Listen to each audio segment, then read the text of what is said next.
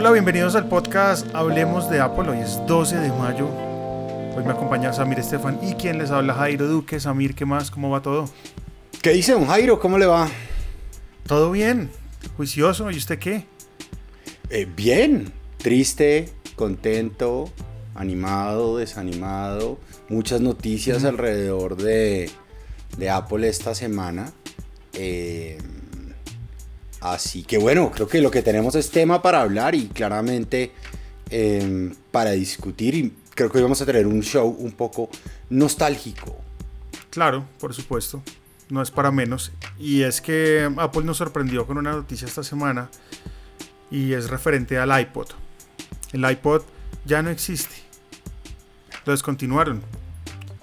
Y, y además, y, además, y además cuando decimos ya no existe, no es solo que o sea, la compañía dijo, oiga, va a existir mientras haya eh, existencias y esta mañana ya vimos que gran parte de las existencias, por lo menos que va en Estados Unidos, ya se acabaron, la gente salió y compró su último iPod de la historia.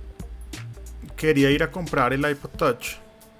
Pues sí hay, me, dieron como ganas, pero dije, ah, sería más como un tema de... Um, cómprese el SE, no había dicho que, que era como el equivalente. No, y de eso, y de eso, y de eso podemos hablar claramente. Pero antes de comenzar con todo este tema, ¿qué iPod o qué iPods tuvo usted? De entrada le digo que no tuve el primero.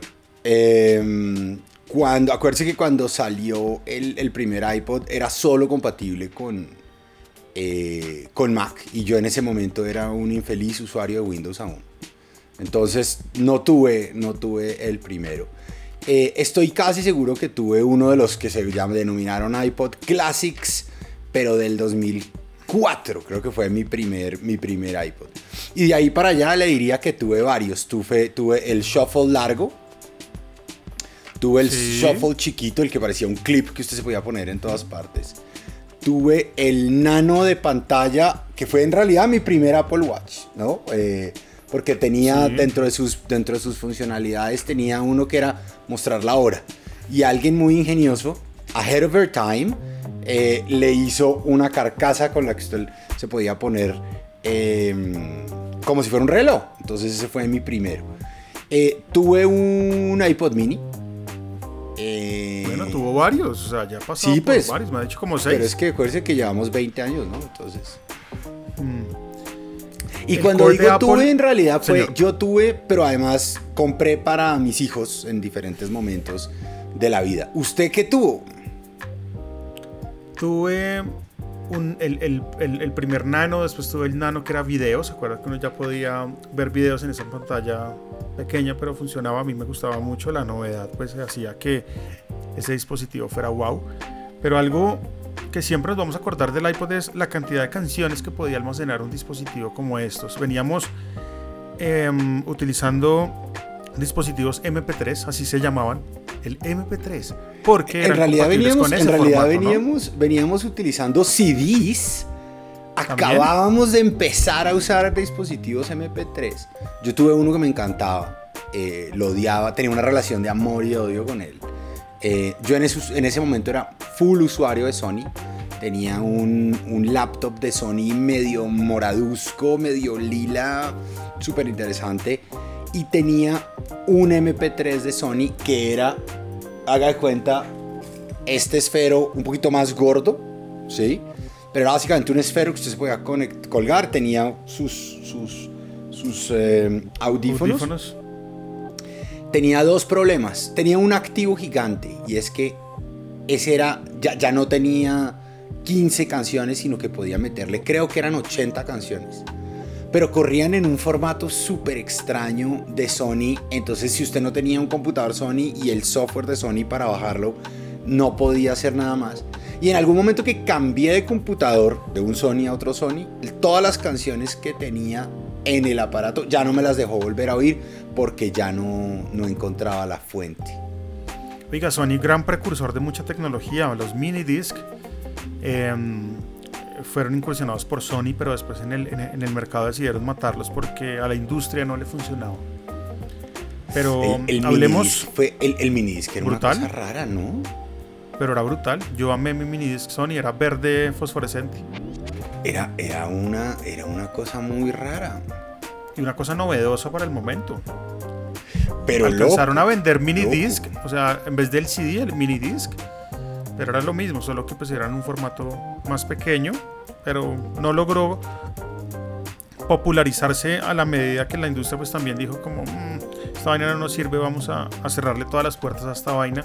Entonces después llegó el iPod con la capacidad de meter muchas canciones. Cosa que si ahí hacemos, hacemos ese, paralelo que me, que me, parece importantísimo. Usted menciona una vaina y es, ¿cuántas canciones le cabían al mini disc? En realidad, 25. Sí, depende. Y uno, y uno podía guardarlas en diferentes formatos y dependiendo qué eh, calidad tuviera. Pero si usted pues mira el mercado, piense, en el 2001, y, a mí, yo escribí mi artículo pensando un poco en esto, no, no, pensando en los jóvenes eh, eh, que no vivieron esta época.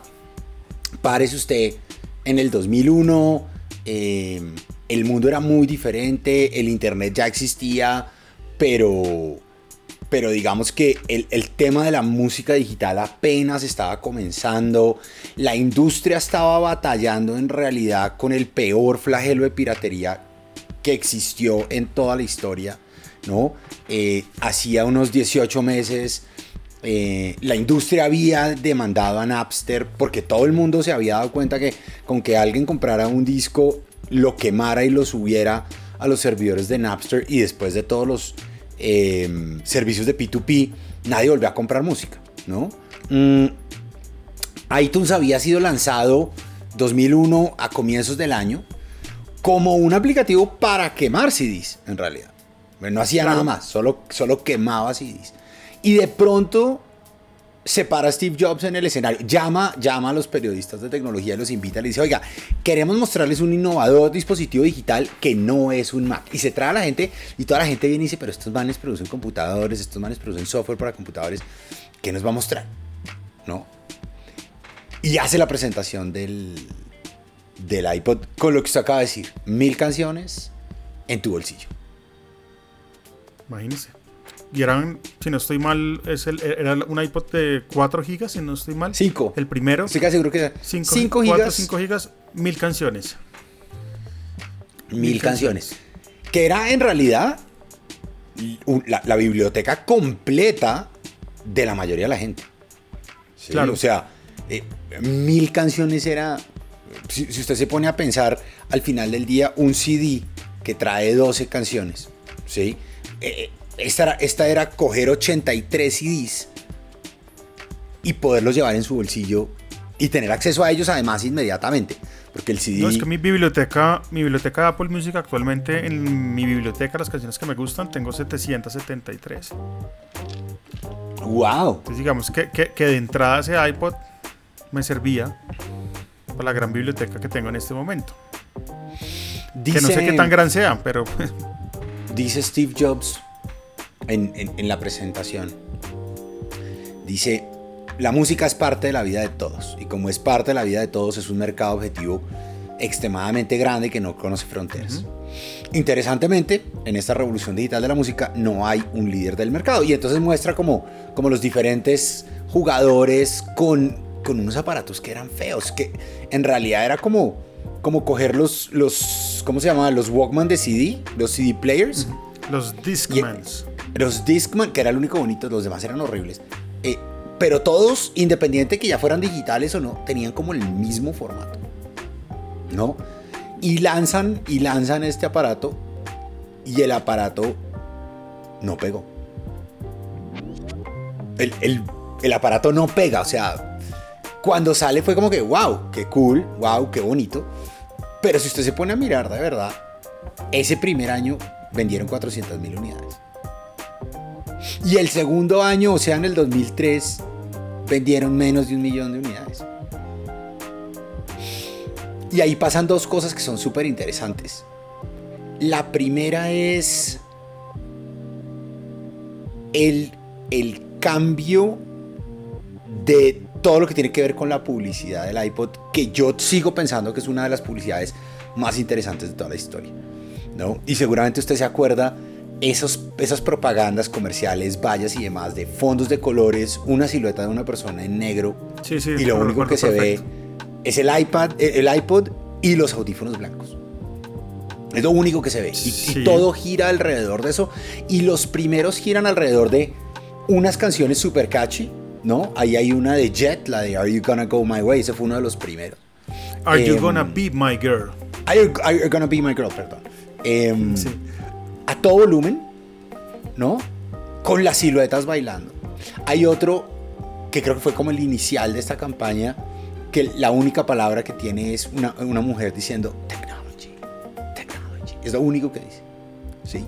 Y es la mezcla de tecnología como con cultura super hip. Pero pasa otra cosa. Y es que se lanza el iTunes Store. Que en realidad creo yo fue lo que le dio la vida a este dispositivo. Y era la posibilidad de usted de comprar canciones por 99 centavos de dólar. Y en el momento entonces en donde la industria le dice a Jobs, ok, venga, ¿sabe qué? Juguemos juguemos. nos vamos a quebrar a punta de piratería, juguemos. Y, ahí viene algo interesante y es la, lo que usted dice, la cultura del sencillo empieza a surgir. Antes de eso existía la cultura del disco, ¿no? De escuchar el disco, de comprar el disco. Yo siempre he hecho este cuento en, mis conferencias de transformación digital cuando estoy hablando de... Los, si usted mira los efectos de la transformación digital en muchas de las industrias, usted los puede marcar claramente identificados y en la industria de la música es, son súper chéveres. Eh, la, la, digamos, la revolución digital lo que hizo fue desmaterializar, desagregar, em, eh, cerrar la brecha del, del, de la cadena de distribución, etcétera, etcétera. Y usted se acuerda, salía un disco, ¿no? Entonces, salía un disco que a usted le gustaba. O salía una canción que a usted le gustaba. Y usted tenía dos opciones. La primera cogía un cassette y la ponía a grabar en, cuando la pusieron en radio.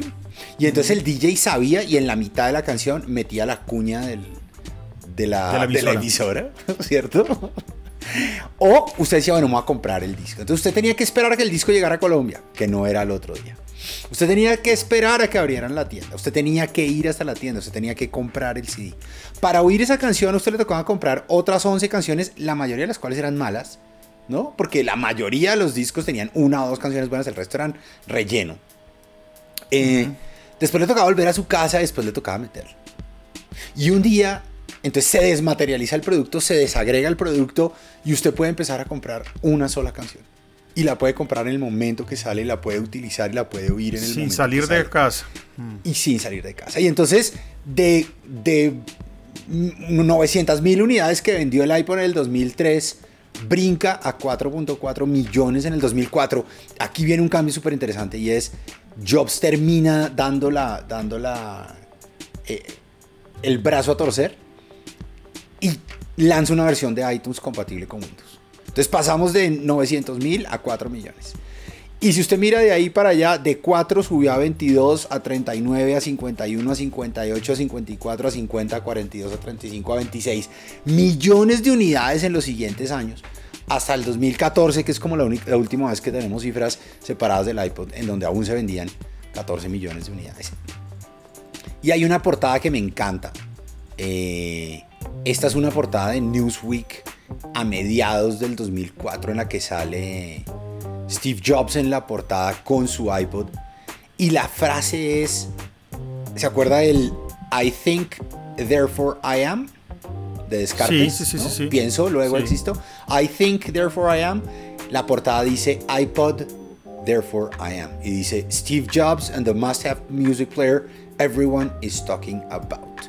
Eh, y ahí es donde el, el iPod se vuelve un fenómeno cultural. Se apropia del mercado lleva que todos los, para, para, los que no son tan jóvenes, no todos los eh, eh, audífonos eran blancos. ¿no? En ese momento todos los audífonos eran negros, todos, todos los audífonos, salvo los amarillos. Los de Apple eran los únicos blancos, sí señor. Y cuando sale este dispositivo con los, con los audífonos blancos y comienza las, comienzan las publicidades, las propagandas, estas de colores negro y, los audífonos blancos, los demás fabricantes, incluso los fabricantes de, ¿cómo se llama? De audífonos.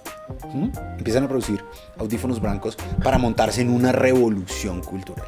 Eh, el iPhone seguramente es el, dispositivo más importante en la historia de Apple.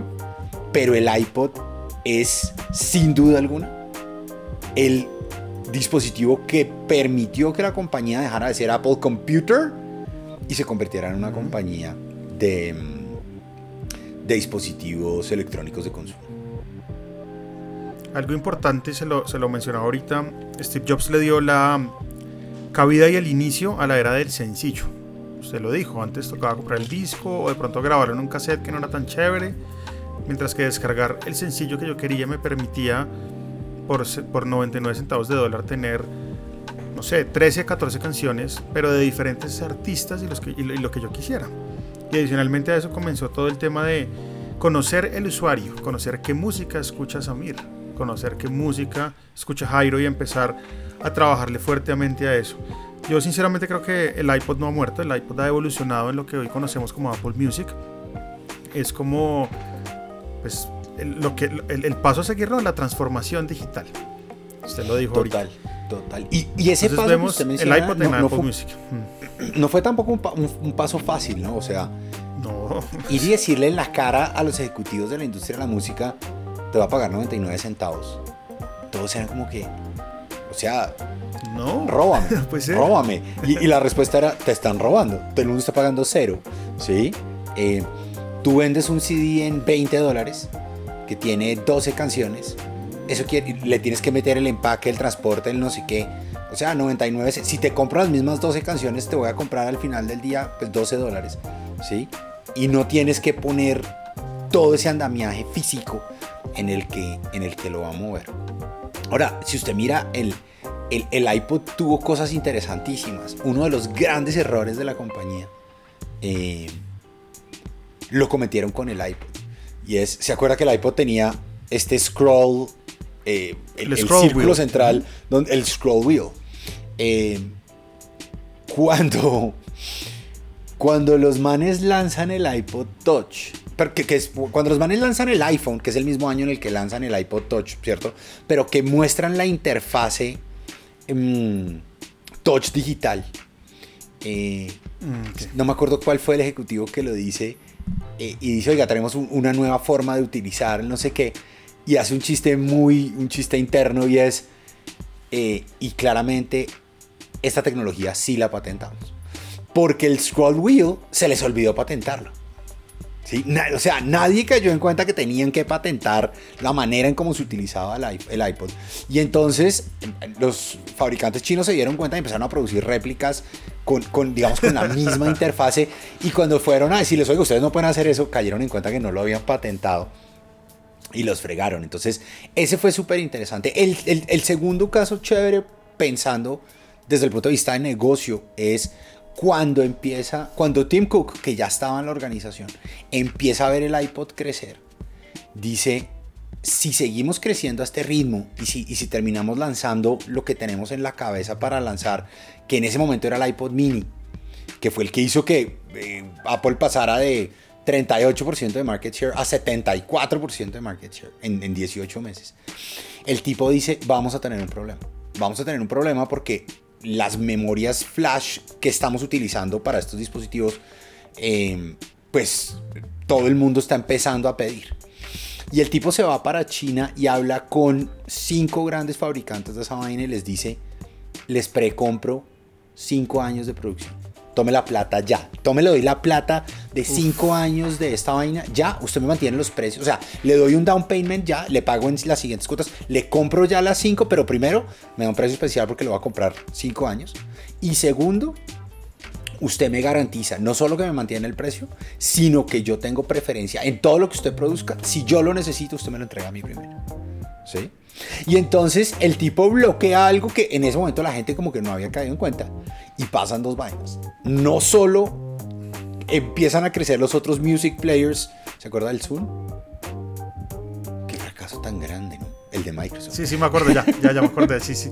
Horrible. no? Eh, el, empieza a crecer el consumo, no solo de parte de Apple. De nuevo, usted pasa de 4 millones a 25, después a 39, ¿no? Está, está multiplicando cada vez. Sino que cuando sale el iPhone y se utiliza la misma, la misma tecnología de memoria, Apple está cubierto en las compras. Y cuando todo el mundo sale a comprar, primero no hay capacidad de producción porque Apple ya la compró toda. Y entonces los precios empiezan a subir. Pero incluso cuando piden, tienen una orden de, no sé, un millón. Llama Tim Cook y la neto 5 millones. Muchos de esos fabricantes les dicen, los, los fabricantes de las, de las memorias llaman a sus clientes y dicen, oiga, qué pena, no le vamos a poder cumplir. Sí. Entonces, el iPod fue una jugada estratégica desde el punto de vista de mercadeo comercial, pero también desde el punto de vista de abastecimiento para una compañía que hoy por hoy posiblemente tiene la mejor cadena de abastecimiento del planeta. Datos curiosos del lanzamiento del iPod original, para ser concretos. Fue lanzado el 23 de octubre de 2001, disco duro de 5 GB de espacio, costaba 399 dólares. Caro. Se conectaba únicamente por medio de Firewire, y esa era la razón de únicamente funcionar para Mac. Pero sabe, por qué, pero sabe por qué usaba Firewire? Que solo lo tenía Mac. Porque Firewire era en realidad el, puerto más rápido que existía de transmisión. De, transferencia. En ese caso. Entonces, una de las. Me acuerdo que en, uno de los libros que me leí sobre el tema del iPod, dice. Steve Jobs dice: no, o sea, la gente no puede durar 25 minutos esperando a que le carguen las, las mil canciones. Entonces, esa era la razón para tener solo Firewire. No había soporte para PC porque mm, iTunes solo funcionaba en Mac en ese entonces. Steve Jobs entregó un iPod a cada periodista en el evento del lanzamiento junto con 10 CDs comprados personalmente por él y una copia de iTunes que permitía pasar la música al reproductor. La idea era pues que los periodistas tuvieran la experiencia de pasar discos a MP3 y entendieran las ventajas de escuchar música de una nueva forma. Dice el, marketing del man. absurdo. Dice Walt Mossberg en, eh, en, en, alguno de los, de los de las entrevistas que le hacen, digamos, remembrando la salida del iPod. Y ojo que Walt Mossberg era el tipo que, al que invitaban, el tipo que veía toda la tecnología antes de que saliera. Y, y Walt Mossberg dice en algún momento, era como magia. O sea, sí, lo el, dice, el primer iPod era como magia. Entonces cuando uno dice, si una persona que está metida en el mundo de la tecnología sentía que este dispositivo era tan revolucionario y tan mágico, imagínese para la gente del común que de un día para otro tiene que brincar de nuevo de, de un CD en el que el carro eh, va andando y se salta, ¿no? A un aparato como este. Usted ha caído en cuenta que fue gracias al iPod que se popularizaron esas, todas esas, esas bases que tenían la patica para parar el, el iPod y poner música. Claro, y era una maravilla porque el iPod se convirtió básicamente, la gente quitó sus grandes aparatos de meter CDs y lo reemplazó por el iPod. Y esas bases pues permitían poner el iPod ahí en, en, la sala donde uno escuchara música y conectarlo pues al equipo de sonido. Eso definitivamente revolucionó mucha cosa. Algo que le quería contar, la rueda para navegar por la interfaz gráfica del, del primer iPod era mecánica.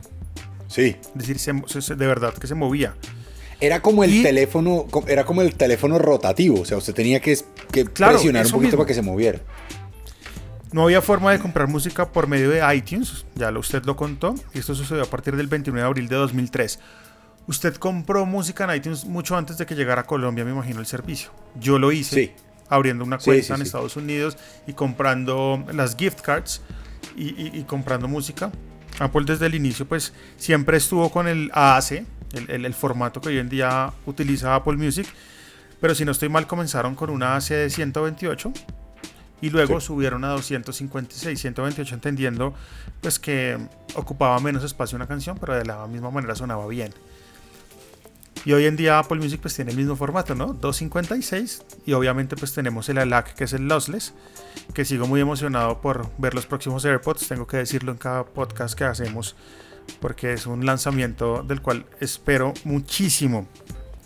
Hasta inicios de septiembre de 2009 se han vendido unos, o se vendieron 220 millones de iPods, eso es mucho, en todo el mundo, con un market share, de share del 74% en reproductores de música.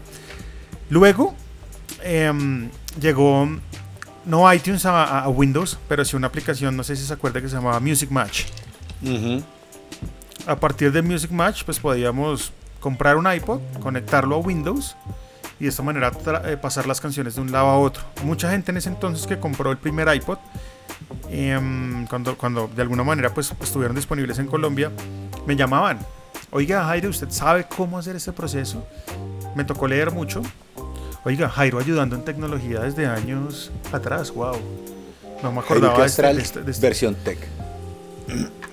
Y me acuerdo, Music Match fue la salvación para esas personas. O para mí, porque yo no tenía Apple en ese momento. No, yo vine a tener Apple como en hasta el 2007. No, mentiras, antes. Antes, como en el. No, mentiras, sí. Oiga, una pregunta: ¿cómo se llamaba ese iPod chiquito? O sea, que era como cuadradito que tenía la pantalla acá arriba y tenía el circulito abajo. Que era como el Classic, pero en chiquito. ¿Era el mini? Yo creo que era el mini. Y ese me gustó mucho. Me encantó ese iPod. Era, no, era, no era alargado, sino más bien como cuadrado, ¿no? Era divino. Navis tenía uno, eh, gris. Y me acuerdo que lo amaba y me acuerdo que oía eh, Linkin Park. Debía tener, debía tener que 8 años por ahí. Y oía Linkin Park y cantaba a grito Linkin Park todo el día en su cuarto y andaba con su, con su iPod. Y un día un amigo eh, estaban jugando a la casa del amigo y el amigo de puro marrano le lanzó la, la, bolsa de los tenis, se la lanzó por la oh ventana eh, y, el, iPod estaba ahí. Y entonces se cayó de los tres pisos a la calle. Eh, el amigo, la mamá del amigo estaba de viaje entonces estaban era con la abuelita y la abuelita no los dejaba salir. y entonces como pasaron como cuatro horas y, y Navitu a las cuatro horas le dijo es que este niño me mandó, me tiró las cosas por la ventana, bajaron y cuando recogieron el iPod le había pasado dos cosas. La primera, se había roto la pantalla de cristal líquido. ¿No? Entonces, oh usted alcanzaba a leer más o menos un pedacito, pero el resto estaba como chorreado de tinta, ¿cierto? la mitad de la pantalla era chorreada de tinta y la otra mitad usted más o menos lograba leer. Y la otra es que había estado en el agua, eh, pues, pues debajo del agua ahí cuatro horas lloviendo. Y sin embargo, el aparato siguió funcionando por años. Increíble. Ese era el iPod Nano de tercera generación. De 4 y 8 GB en las, las, las opciones de um, almacenamiento. Se lanzó en septiembre de 2007 y fue, digamos que, el fácil de distinguir de los demás hermanos porque los otros iPod Nano eran alargados. Lo chévere de tener este iPod de tercera generación era que la pantalla era más ancha y para el tema de video era mucho más chévere. ¿Sabes yo cómo partí un, un, un iPod? Y fue muy chistoso. Yo, yo estudiaba en la Universidad de La Sabana en ese entonces y me iba, ya había Transmilenio, me acuerdo muy bien. Y los Transmilenios en ese entonces, no sé, no sé si ahora, había, para, para usted pasar o entrar a la estación, pues tenía que pasar por, unas, por unos torniquetes. Esos torniquetes daban exactamente en el bolsillo. Entonces, un día cualquiera, iba con mi iPod, que en ese entonces, venga, le digo cuál tenía yo. Creo que era un iPod Nano de quinta generación o algo así. Era un iPod Nano en todo caso. O un iPod video, no me acuerdo cuál era. Difícil de, decir en este momento. Pero es que lo estoy buscando acá en una lista que tengo y no lo encuentro. El caso es que pasé por esa, ese torniquete y ¡pum! No me di cuenta. Cuando saqué y estaba, y estaba trancado, estaba trancado y se, y se pegó contra él. No, sí, y ni siquiera es que estuviera trancado el torniquete. Usted sabe que él con una presión él gira pues esa presión la hizo completa la pantalla del iPod y cuando la saqué ya en, en el alimentador o bus que me llevaba a la universidad, pues ya estaba roto. Y, y, es el efecto que usted dice, ¿no? Esa pantalla líquida, chorreada por dentro. Y dije, ah, ya. Me lo habían traído mis abuelos de Estados Unidos. Yo, yo tengo dos iPods que, que de verdad me, me llamaron mucho la atención, me sorprendieron, me encantaron. Eh, claramente, uno de ellos fue cuando salió el Shuffle chiquitico no el palito, sino el chiquitico, el que parecía un clip, el que tenía un clip. Usted se podía poner en cualquier lado. Es, esa vaina de verdad era como que, wow. O sea, estos tipos de verdad la tienen clara y estaban way ahead of their time. Eh, pero el segundo, como le mencioné ahorita, era ese iPod Nano de pantalla, ¿no? Eh, que tenía una cara de reloj, tenía una aplicacióncita de reloj y fue tal vez la primera cara de Mickey Mouse de reloj de Mickey Mouse que salió en, el ecosistema Apple y ese también me encantó. iPod Nano de sexta generación, en septiembre de 2010 fue el lanzamiento de ese iPod del que usted está hablando. claro, ya existía, ya existía el, iPhone. Déjeme, déjeme le comparto tres cosas que me parecen importantes de, de cómo el iPod fue un gran precursor. ¿Listo? Em, el primero es, la compañía tiene esta discusión en algún momento de, oiga, ¿y qué pasa? Si la música no es solo audio, la música también tiene videos. ¿Cómo empezamos a mostrarle videos a la gente? Y entonces pasa lo que usted mencionó ahorita, ¿no? Empezamos a ver iPhone, iPods que tienen unas pantallas un poquito más grandes, entre comillas grandes, ¿no? Hoy, hoy las miramos y decimos, qué grosería. Sí, sí. Eh, en donde usted podía ver los videos de las canciones, ¿cierto? Y esas pantallas fueron en realidad las precursoras de las pantallas del iPhone, de las pantallas, digamos, que hoy vemos eh, y, que consumimos en el día a día. Entonces, el iPod, y, no es solo el iPod, sino es el hecho de que se vendan tantas unidades del iPod, pues permitió que se masificara el consumo de esas pantallas y por ende usted llegara, quienes las fabricaban, tuvieran unas economías de escala que permitieron que los precios bajaran. Entonces, ese, ese es uno importantísimo. El segundo es claramente el, el iPhone, ¿sí? Dice Tony Fadel. ¿Se, oyó el podcast que le mandé? No el de Decoder. No todo. Dice, Tony Fadel fue el creador del iPod. También participó en el, en el iPhone. Fue el, fundador y creador de Nest. Es un tipo que ha creado eh, muchísimos, muchísimos de los dispositivos y tecnologías que hoy utilizamos. Pero Fadel trabajaba en el equipo del iPod. Eh, y en algún momento vienen y dicen, tenemos una amenaza existencial. Tenemos una amenaza existencial. Y es que al ver el éxito del iPod, los fabricantes de teléfonos empiezan a incorporar reproductores MP3 en sus dispositivos. ¿sí? Y entonces dice Fadel en alguno de sus, eh, de sus apartes, dice, It became very clear to us that there was a real threat from mobile phones, feature phones they were starting to add music, MP3 playing to the cell phones that they were shipping at the time. Entonces lo que dice es, cuando los fabricantes de teléfonos empiezan a meter reproductores MP3, los usuarios empiezan a tener que tomar una decisión. Si voy a cargar un dispositivo, ¿qué cargo? ¿Cargo un iPod? ¿O cargo un teléfono que puede reproducir música? Y es ahí donde la compañía dice, tenemos que lanzar un teléfono. Y si usted se acuerda, en realidad el primer iPhone, entre comillas, fue un teléfono de Motorola que tenía iTunes incorporado. ¿Sí? Y, que falló y fue un desastre y todo el cuento. Y es entonces ahí donde dicen, hagamos... Y, y estaban empezando a probar en ese momento la tecnología del touch para poder tener ese sueño de un iPod con pantalla grande para ver, eh, para ver videos y demás. Y entonces de ahí viene la idea, de ahí surge la necesidad del iPhone. Es más, si usted mira la presentación del iPhone, cuando, cuando Tim Cook se sube, perdón, cuando Steve Jobs se sube al escenario, dice claramente, tenemos tres dispositivos. Un iPod de pantalla ancha con controles touch un revolucionario teléfono móvil y un innovador dispositivo de comunicación de Internet. Un iPod, dice, un iPod, dice como cuatro veces, un iPod, un teléfono, un iPod, un teléfono. El iPod es la razón Don't de you get it? Don't you get it? Don't you get it? These are not three different devices. Em, entonces, digamos que el, el, iPod es importante por lo que es, pero también por lo, lo que representó para, para la compañía. Una parte chévere de esa presentación, Samir, es cuando el tipo dice, y, es multitouch la pantalla, es táctil, y la hemos patentado. Ahí es cuando dice, y esa es la razón por la que dice, el chiste interno de, and boy did we patented, es Viene de lo que haciendo alusión a la cagamos con la, con, el, con la rueda esa del otro, no la patentamos, esta sí la vamos a patentar. Entonces, bueno, 20 años del iPod, un dispositivo que cambió radicalmente a Apple, pero que cambió radicalmente la industria de la tecnología de consumo y la industria de la música. Le dice adiós, em, le dice adiós la compañía, pero en realidad usted lo decía, el iPod lo que hay, lo que pasa es que ha evolucionado.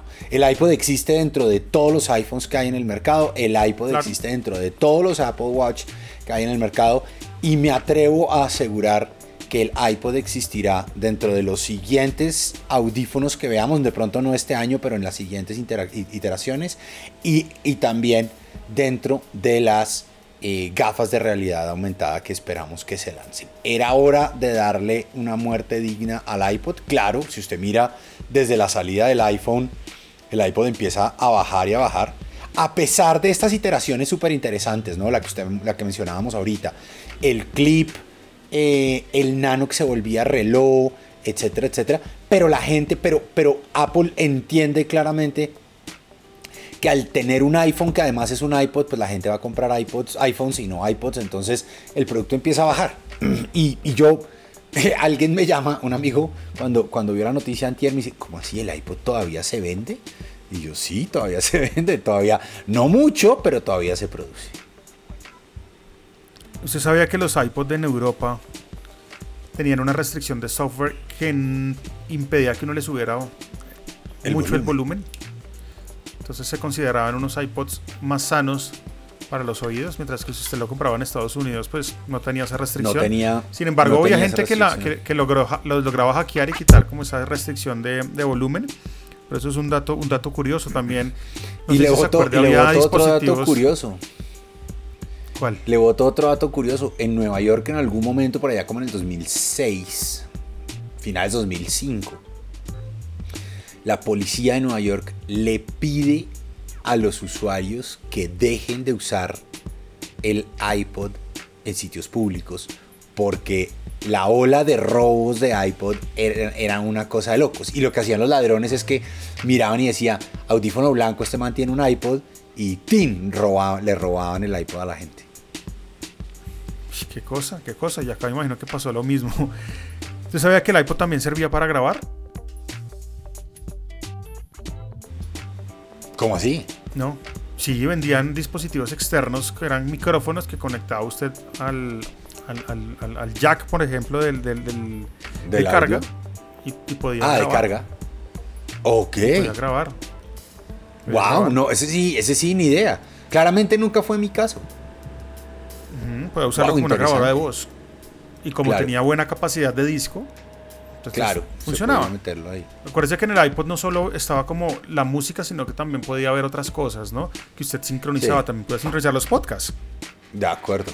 Entonces usted conectaba su iPod al iTunes y le sincronizaba sus podcasts y usted se los llevaba.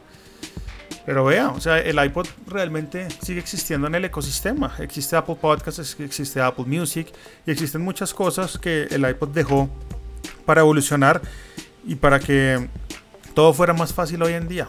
Apple Music, por ejemplo, es que es fantástico. Usted utiliza Apple Music, ¿cierto? Sí. Pues Spotify. Solo. Apple Music. Solo. ahí está, ahí está, ahí está la huella que dejó el iPod. Pero la noticia cayó de sorpresa o no? Sí. ¿O usted ya sabía? Sí. No, no, y no, no hacía. Mejor dicho, desde el 2017, cuando Apple dejó de producir todos los demás modelos y solo dejó el iPod Touch, era claro que, el, el iPod iba a morir. ¿sí? Pero yo creo como que nadie había caído en cuenta que tocaba darle sagrada sepultura. ¿sí? Y todo el mundo pensó que, era, pues, que ya, que iba a pasar, que iba a pasar. Eh, pero sí, cayó ahí como que nada que ver en medio de una semana mm, medio, medio hijackeando el Google I.O., creo yo, porque además que, que afán tenían de, de, avisar el, de avisar el tema. Em, pero sí. Eh, un iba, iba, a contar una vaina. Por el iPod. Sí, sí, sí, sí, Le iba a contar una cosa. Yo tengo un iPod Classic y he visto un montón eh, de personas en internet que cogen el iPod Classic, eh, lo destapan, le cambian el disco duro por una SD card lo vuelven y lo cierran y lo dejan funcionando perfectamente. Sí, entonces, y queda, uno queda súper rápido, pues porque la lectura y escritura en una SD card es más rápida que en los discos que trae el iPod. Entonces busquen si hay gente acá en Colombia que lo hace. Si alguno de ustedes lo hace, díganme porque lo quiero hacer. Y, bueno, ayer compartí un story en, Instagram preguntándole a la gente, oiga, ¿qué iPod tuvo? ¿Qué, ¿Qué respondieron? Vea, vamos a abrir esto. Entonces, las respuestas son las siguientes. Vea, iPod Classic de 64 GB, genial para el que tenía una biblioteca vasta. Acá dicen video. ¿Había uno, de, ¿había uno de 80 gigas? 80 y 120. Y 160, 160, perdón. 160. Mi papá tiene el de 160, creo que es. Y tiene todas, las, todas las canciones de toda su biblioteca y de todos los CDs que le han prestado en la vida y metidos y todavía lo usa. Claro, claro, y esa es la idea. Hay alguien que dice el iPod video, que en realidad puede ser el iPod Nano de tercera o cuarta generación, iPod Nano. El primero que salió, el iPod blanco, funciona hasta que se dañó el cargador. Los cargadores los venden por ahí. Busquen en Mercado Libre. El Classic blanco y negro. Del Classic había dos versiones. El negro y el que no era blanco, sino como grisáceo. es el que yo tengo iPod Shuffle, iPod Shuffle, el iPod Video, vuelven a mencionar iPod Video, pero realmente no hay un iPod que se llame iPod Video. no, era, el iPod del, del, Nano. Sí, y que fue la, el primero que soportaba, que fue el primero que soportaba video, creo yo, ¿no? Pero es que también hay un Classic Video, de pronto es ese, toca revisar bien. Shuffle, iPod Mini de, de 6 GB azul, divino el azul en ese caso, y un Shuffle de 512 esas fueron algunas de las respuestas que... sí, nosotros posteamos algo similar, las respuestas fueron, fueron muy similares. Eh, Julián Acevedo, abrazo para, para un mm. Julián, nos respondió diciendo, él tiene un iPod eh, mini de esos cuadraditos de pantalla, de pantalla grande, el que estábamos hablando, todavía lo tiene, y un iPod Touch eh, de los de colores que son divinos y creo yo que era una gran compra. E, e, ese para mí era el perfecto dispositivo para entrar al, al, mundo y al ecosistema Apple. Yo tenía un iPod Touch y lo compré solo para jugar. Y en ese entonces pues también estaba la aplicación de tomar cerveza, ¿se acuerda? Que, que, se inclinaba el, el, el, iPod Touch y parecía que estuviera tomando cerveza. Todas esas aplicaciones que en el momento eran novedosas, increíbles y que uno decía, wow, ¿cómo hacen esto? Ese fue uno de mis, de mis primeros devices. Y si usted lo mira, en realidad fue, sale el iPhone, el iPhone sale costoso, ¿cierto? La tecnología ya está, la tecnología touch.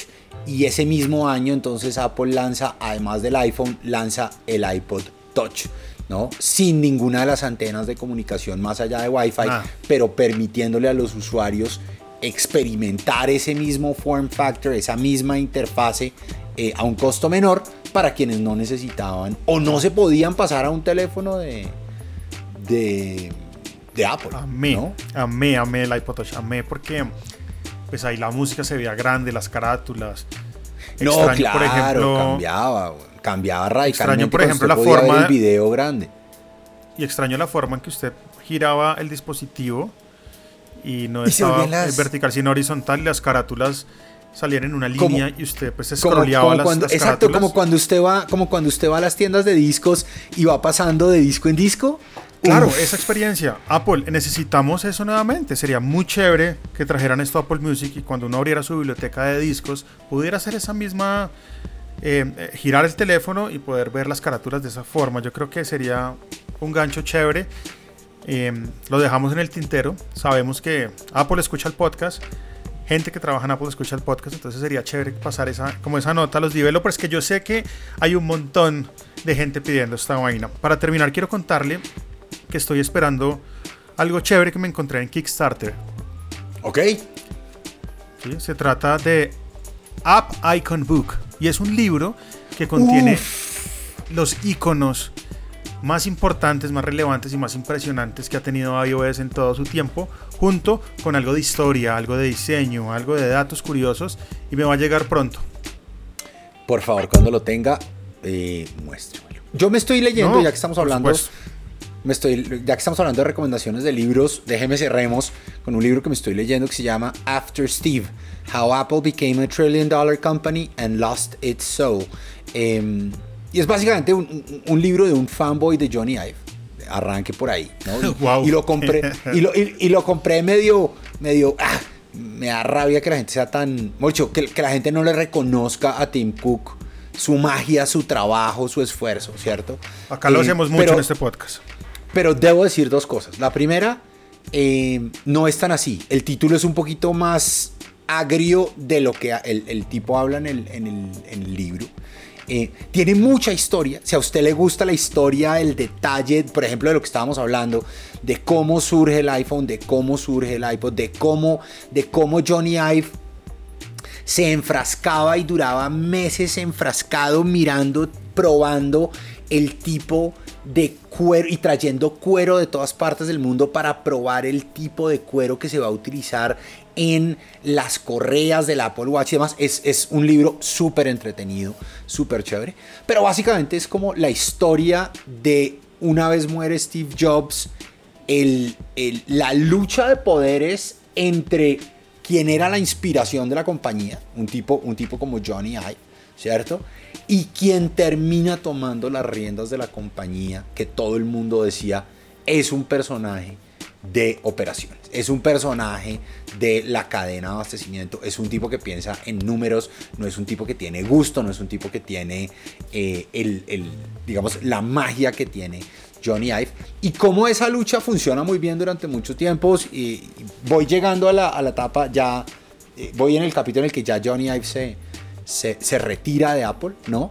Mm, y, y un poco la discusión es, Apple se multiplicó en tamaño, pero el, el, el autor dice, perdió su esencia y perdió su, su, su alma. Que, que, no creo que sea cierto, de nuevo. Yo, yo creo que cuando uno mira innovaciones entiendo, importantes... Pero yo entiendo, cuando, cuando, cuando, dicen eso lo entiendo. Sí, de acuerdo. Porque, ah, de nuevo, la gente dice, dígame qué han lanzado. ¿sí? Johnny Ive lanzó el reloj y... ¿no? Pero, pero hay una parte súper chévere de, de, de cómo Ive se se enfrasca en este, en este tema de que el, el, Apple Watch es un dispositivo de lujo y de fashion y entonces lo lanza eh, como, un, como un dispositivo de moda, ¿sí? Y el dispositivo no se vende. Y, poco a poco empieza a ver lo que hemos visto en los últimos años y es como empieza a mutar hacia un dispositivo en realidad enfocado en la salud y cuando usted ve todas las prestaciones de salud entonces empieza a, a crecer pero rescato el libro un tema que me ha gustado mucho y que, de verdad si a usted le gusta la historia de la tecnología, ve, léaselo, eh, le hace este y le hace el de Tony Fadell que se llama Build. Pero es interesante ver que cuando el Apple Watch estaba en su modelo de creación, que, que by the way, ellos utilizaron muchos iPods como, como los primeros modelos para poder emular y tratar de entender si esto funcionaría. Muchas de las tecnologías que hemos visto lanzar en los últimos dos años ya estaban pensadas hace, hace siete u ocho, ¿cierto? Entonces, muchas de las personas cuando dicen, no, es que este año van a lanzar no sé qué, eh, acuérdense que cuando usted está haciendo un lanzamiento de tecnología, está incorporando nuevos sensores, nuevas funcionalidades, etcétera, etcétera, seguramente eso viene, ocho, la gente, la gente que está trabajando en eso, está trabajando en eso hace 10 años cuando todavía no es costo eficiente, cuando la tecnología todavía no está lista. Entonces, lo que vamos a ver en los próximos 3 años, 4 años de parte de Apple, son cosas en las que la compañía viene trabajando ya desde hace 8 o 9 años eh, y la compañía ya tiene un roadmap. No fue que un día se levantaron y dijeron, ay, listo, mañana vamos a lanzar el, el teléfono con, con la huella dentro de la pantalla. No, o sea...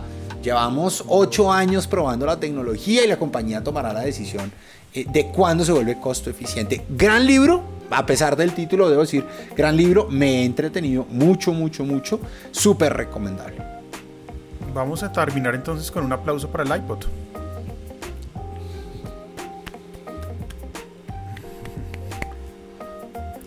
Merecidísimo. Oiga, claramente esta pregunta, esta pregunta para usted debe ser como da.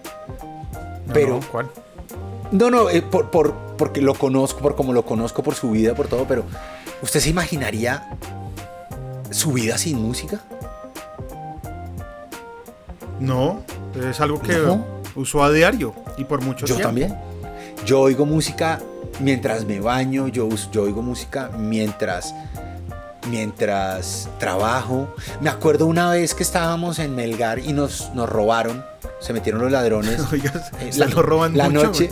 No, no, no, pues esto fue para allá en el 90 y no sé, 90 98.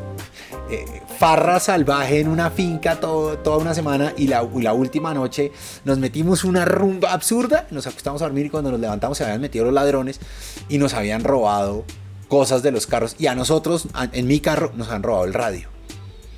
Eh, y entonces nos tocó devolvernos de Melgar a Bogotá sin música.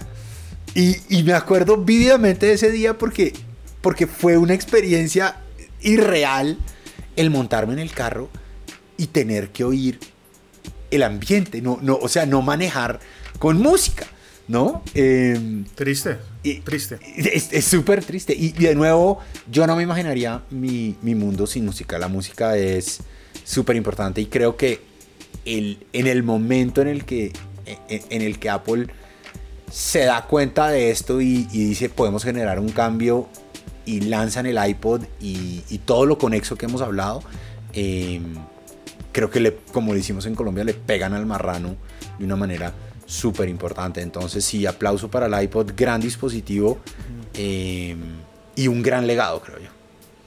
Claro, y ese legado, por eso utilizo Apple Music también, ¿no? No es solo el servicio de streaming ahí de música, sino también el lossless, eh, las funciones que están saliendo, el spatial audio, pero más lo que significa y lo que significó el iPod. Eso es Apple Music en este momento y, eso es lo que, lo que me atrae a usar un servicio como estos. Por ahora cerramos este podcast, se nos fue largo. Invitarlos a seguir los blogs etcétera.co, nivelgeek.com, hablemos de apple.com, en donde están todos los podcasts que hemos hecho con Samir, todos los episodios, y el grupo privado en Telegram que queda siempre en las notas de este podcast, en donde hablamos de diferentes temas. El tema del iPod también salió a relucir esta semana y todo el mundo opinó. Entonces estuvo bien chévere, los invito a que se suscriban y podamos estar ahí en contacto. Samir, gracias y nos escuchamos la próxima semana. Estamos a pocos días ya de la WWDC. Vamos a ver qué hacemos para sorprenderlos a ustedes a través de este podcast. Y tenemos pendientes los lives de Instagram, ¿no? Vamos a sacar el tiempo. No sé cuándo, pero bueno. Un abrazo para todos. Feliz semana. Chao.